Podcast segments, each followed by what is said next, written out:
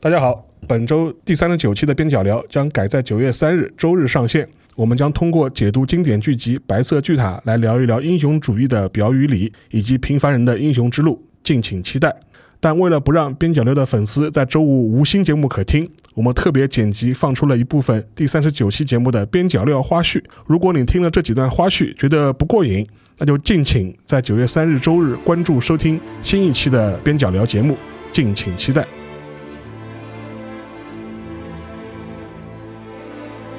从这个剧的制作上面的话，就是为什么大家都说它是日剧之王，或者说是史上最好的这个日剧。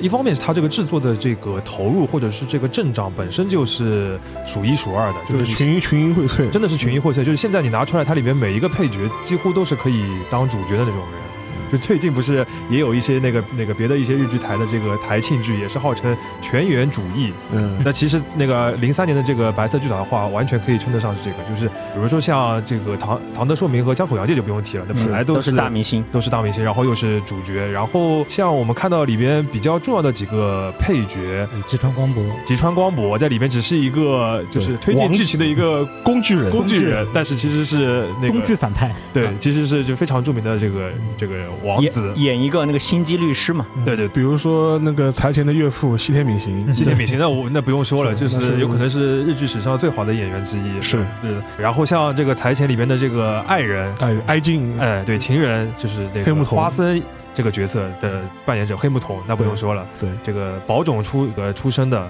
又在舞台上面，在那个影视剧里面也是最好的一个女演员之一了，而且后面也当女导演。还有一些非常就是在里面其实戏份不多的，像伊藤英明就是 一个对，小小小男生，后来也都是那个他后面，但是他后半部戏份其实蛮重的，对他其实也是推动剧剧情的一个非常重要的人物，在里边那个时候就像一个小年轻一样。是嗯嗯，然后而且他我觉得伊藤演演的特别好，就是你看那个我在 B 站上看这个剧啊，最近重温这个剧，发现弹幕都在骂他，就弹幕骂他的越多，说明他演的越好。这个我们到后面可以好好讲讲，就是现在大家对这个剧的这个就是风评对啊风评其实是呃包有嗯括伊藤英明现在当时在这个《白色巨塔》里面演的是一个小小年轻嘛，对然后不停的被大家欺负，但是他后来他前两年演那个《东京罪恶》，对他在里面演一个已经很老卵的一个刑 警，天天在现在觉得你们这帮小记者刚刚入行，根本不知道日本社会有多么阴现在暗。他就是一个就是那种就是年长的大帅哥的那种那种对形象了。然后像上那个还有一个里面就是后半部出来的一个上川龙也，一个嗯就是那个比较落寞的一个律师，对，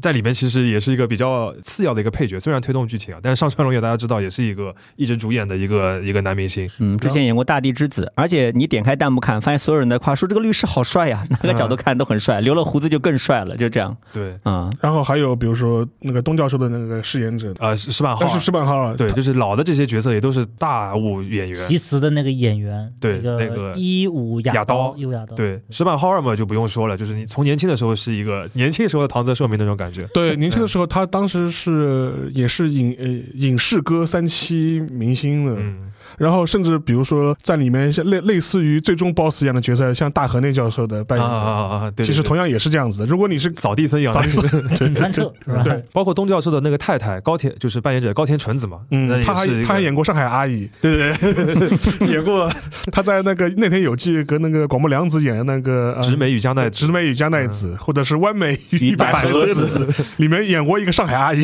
对，是一个像导师一样的一个人物。包括还有很多很小的一些，就相对比较少的那个泽村一树在里边演了一个呃被塞进来的一对个为想要东教授拿来平衡，或者是想要击败柴田的一个备备胎。对敲打他的。嗯，我那时候看的时候还不认识泽村一树，我想，对哎呦，这个找过来一个就是长得可以。大帅哥，大嗯帅哥，高高帅帅的。 后来一看泽村一树，现在大家就知他知道他演过非常多就是一些家庭生活对方面的剧啊哎什呀么的。东京也是大饭饭店的店大嗯堂经理，对，还有东京大饭店这种的，就他一些后面也是一个完全的一个主义的一个，是，在那个里面其实就是小小的演一下。啊就就当中就出现了几集，对，出现了几集，包括有很多女性角色嘛，就是像这个水野真纪，对，呃，就是那个李健的太太，太太，嗯，呃，其实在他她是我最喜欢的女性角色。嗯，呃，包括那个时候的，就是呃，里边可以说是就是数二数三的这个女性的角色，就是石田雅希子演的这个佐之子，就是东对教授的女儿，对在那个时候都都是非常红的。你只看这个演员的阵仗，就是对当时的观众来说，就是必须要看。对嗯、如果你要平时看电视剧的话，必须要看的一个剧。是嗯然后它的这个制作水平也是，因为它是富士台的一个四十五周年的台庆剧嘛，对，整个的这个制作水平，呃，包括投入也是当持那个时代最高的一个水平，包括大家最就是称道的，就是他在当中有一集专门去了这个奥斯维辛的集中营，嗯有一个海外的拍摄。是大家其实知道，呃到了那个二十一世纪的时候，日本这个日剧的这个制作费用已经 稍微下降了，所以你海外拍摄还是比较少见的。对嗯而且那个也是奥斯维辛这个集中营第一次向影视剧的这个开放，呃制作开放作为一个取景地，对呃，然后就给这样一部片子，所以那个时候其实也是花了非常多功夫的嘛。是嗯嗯包括这个他用的音乐也是请了这个加古龙来专门做了音乐，然后用了很多刚刚佛跳老师讲的古典乐啊等等的，嗯就是整个制作的这个力度已经是拉得很满的，然后这些元素最后合在一起又合得非常好，包括它的这个编剧的改编啊，后面我们会应该比较深入的能够讲解到，就是他对于人物的塑造，其实我们觉得应该是超越了原著的，对，因为它是个群像剧嘛，它要去表现里面每一个角色的不同的方面。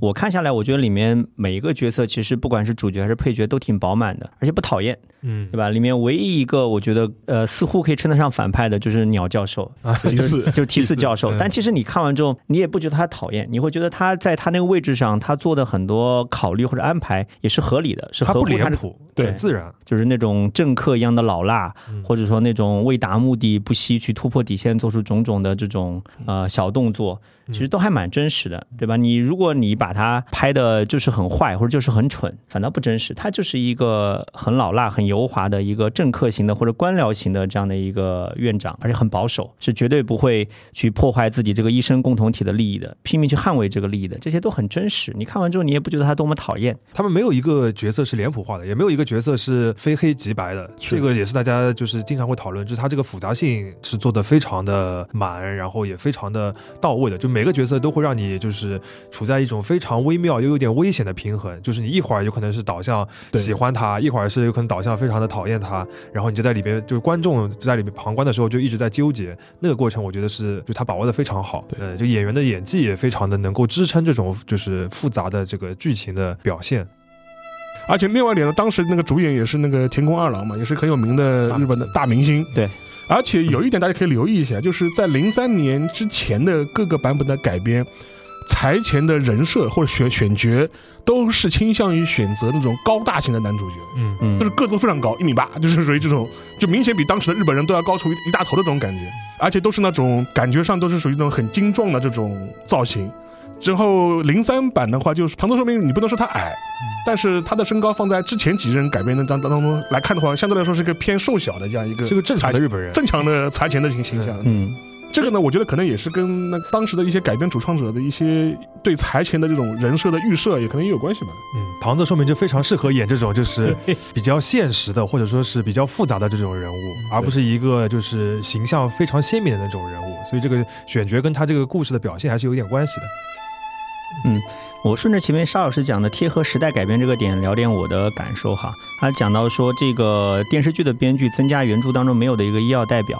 啊我觉得这一个改编确实蛮成功的，因为零三年的时候，说实话，那个时候日本社会的这种呃职场当中的过劳死或者说过度加班的现象已经比较严重了，所以他这个剧里面对医药代表安排的命运是已经快三 十了，把自己喝死了，啊，就是为了不断的这种追求工作的业绩，不爱惜身体，疯狂加班，我最后得了绝症要死掉了，嗯，没有谈过恋爱，对 甚至还暗示这个财前教授对，有一些对吧？我们知道一些的交换一些我们交换交易这样的。所以我觉得这个其实对当时的这种日本职场的反应或者说批判也是能够命中观众的内心的，因为他们在身边肯定遇到过很多这种事情，对吧？一个女孩子大好青春的时候，因为加班，因为工作的要求，没有享受到生活的美好，最后得了绝症，所以这个我觉得是可以击中观众的心的。然后的话，可以稍微讲一讲，就日本的那个医疗体系的话，就是说它是因为采取严格的这种分诊制度嘛，所以说。对于绝大部分那个病人来说，他看病的第一步，他先去他家里附近，或者是找一个专科诊所，嗯，让专科诊所他会对你的病情有一个初步的一个判断，他觉得啊你是小病，那么我们这边开开药你就可以好了。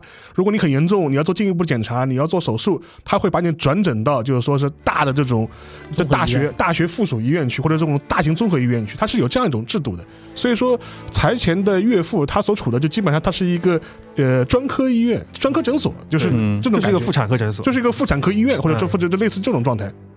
就是它就是因为它里面的一些，我觉得它里面一些设定，就是说对这些人物他们所在科系的设定，我觉得山崎分子它是也是有所考虑的嘛。安排的非常的安啊排的啊非常稳当，，安排嗯的非常稳当，就是说是财前这种状态，就非常适合去外科嘛，就是。嗯，进取。因为他只有他的技术是最主要的。嗯而且我们也可以反过来，就是其实我也认识一些医院里人或外科里人外科的医生，给我给我感觉外科医生就是说，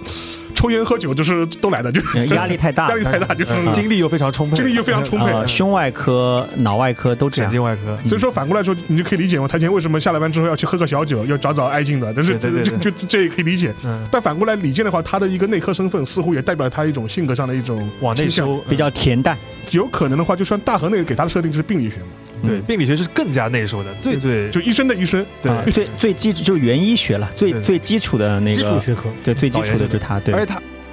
他们这个医这个医疗的体制，说穿了其实就是一个医学的这个学术的共同体。嗯，然后是一个非常等级森严的一个共同体，就是你就像这什么，你在一个大公司里面、大手公司里面，你一定要在总部往上爬才才厉害，对嗯你在一个分部你就不厉害一样。对，你啊一个医师就是在外面赚这个钱的这种医师，而不是在医大就是医大的这个体系里面来那个生存的话，你也就是被人家他是没会看不上有。他是没有医学地位的，对，就是就像商人，但是没有从政的那种感觉一样。对，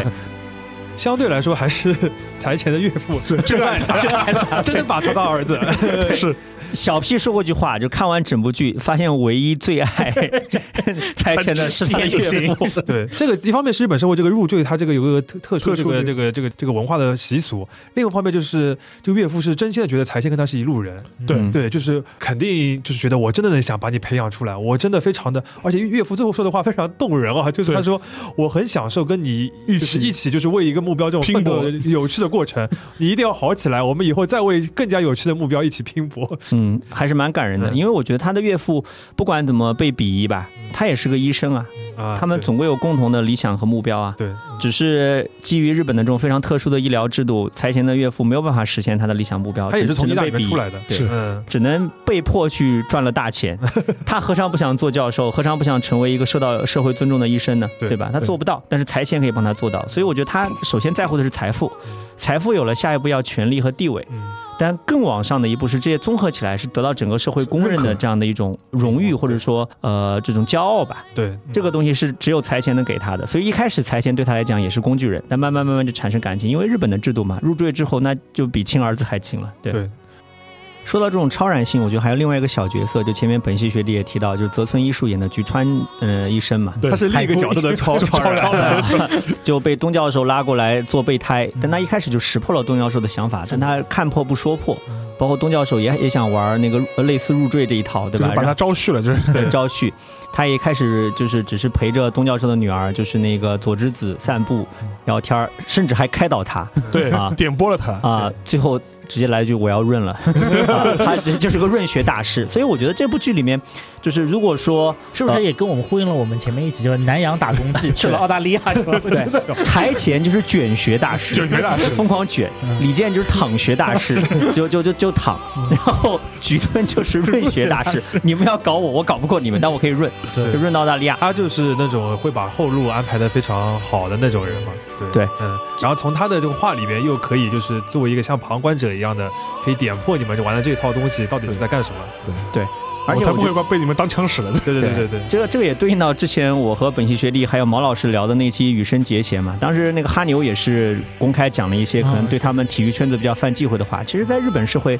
呃，都这样，就每个行业都有圈子。你如果公开说了一些跟圈子利益相违背的话，哪怕是正确的真理，你也会被逐出去，对吧？后来后来他们就跑路了嘛，对吧？跑到国外了。所以我觉得很多时候大家要秉持一种就是金庸在《鹿鼎记》里面写的那种韦小宝的心态，这反大不侠了老子 不干了，跑呗。对，躲到神龙岛去，对吧？你能奈我何，对吧？我觉得这个这个剧里面，就是李健算是想明白了，他也润了。后来他他他他不躺了，他也润了，就润到私立医院，对吧？那个菊村就更加的，呃，不，菊川就更加的那个彻底一点，直接润到国外，对吧？那我不在你们这个圈子混了，我在国外靠我的技术，靠我的专业知识吃饭也挺好的。 像这那个也个像那个叫什么？其实我们在就是医学界，包括体育界，像蕊南维老师啊，啊还有一些运动 员啊，可能是，就是有可能国内一方面比较卷，他卷不动，或者说他氛围他不喜欢。嗯对，有些时候它存在一些他不喜欢的氛围，其实润出去是一个仍然能够发挥自己能量的一种通路吧。这样，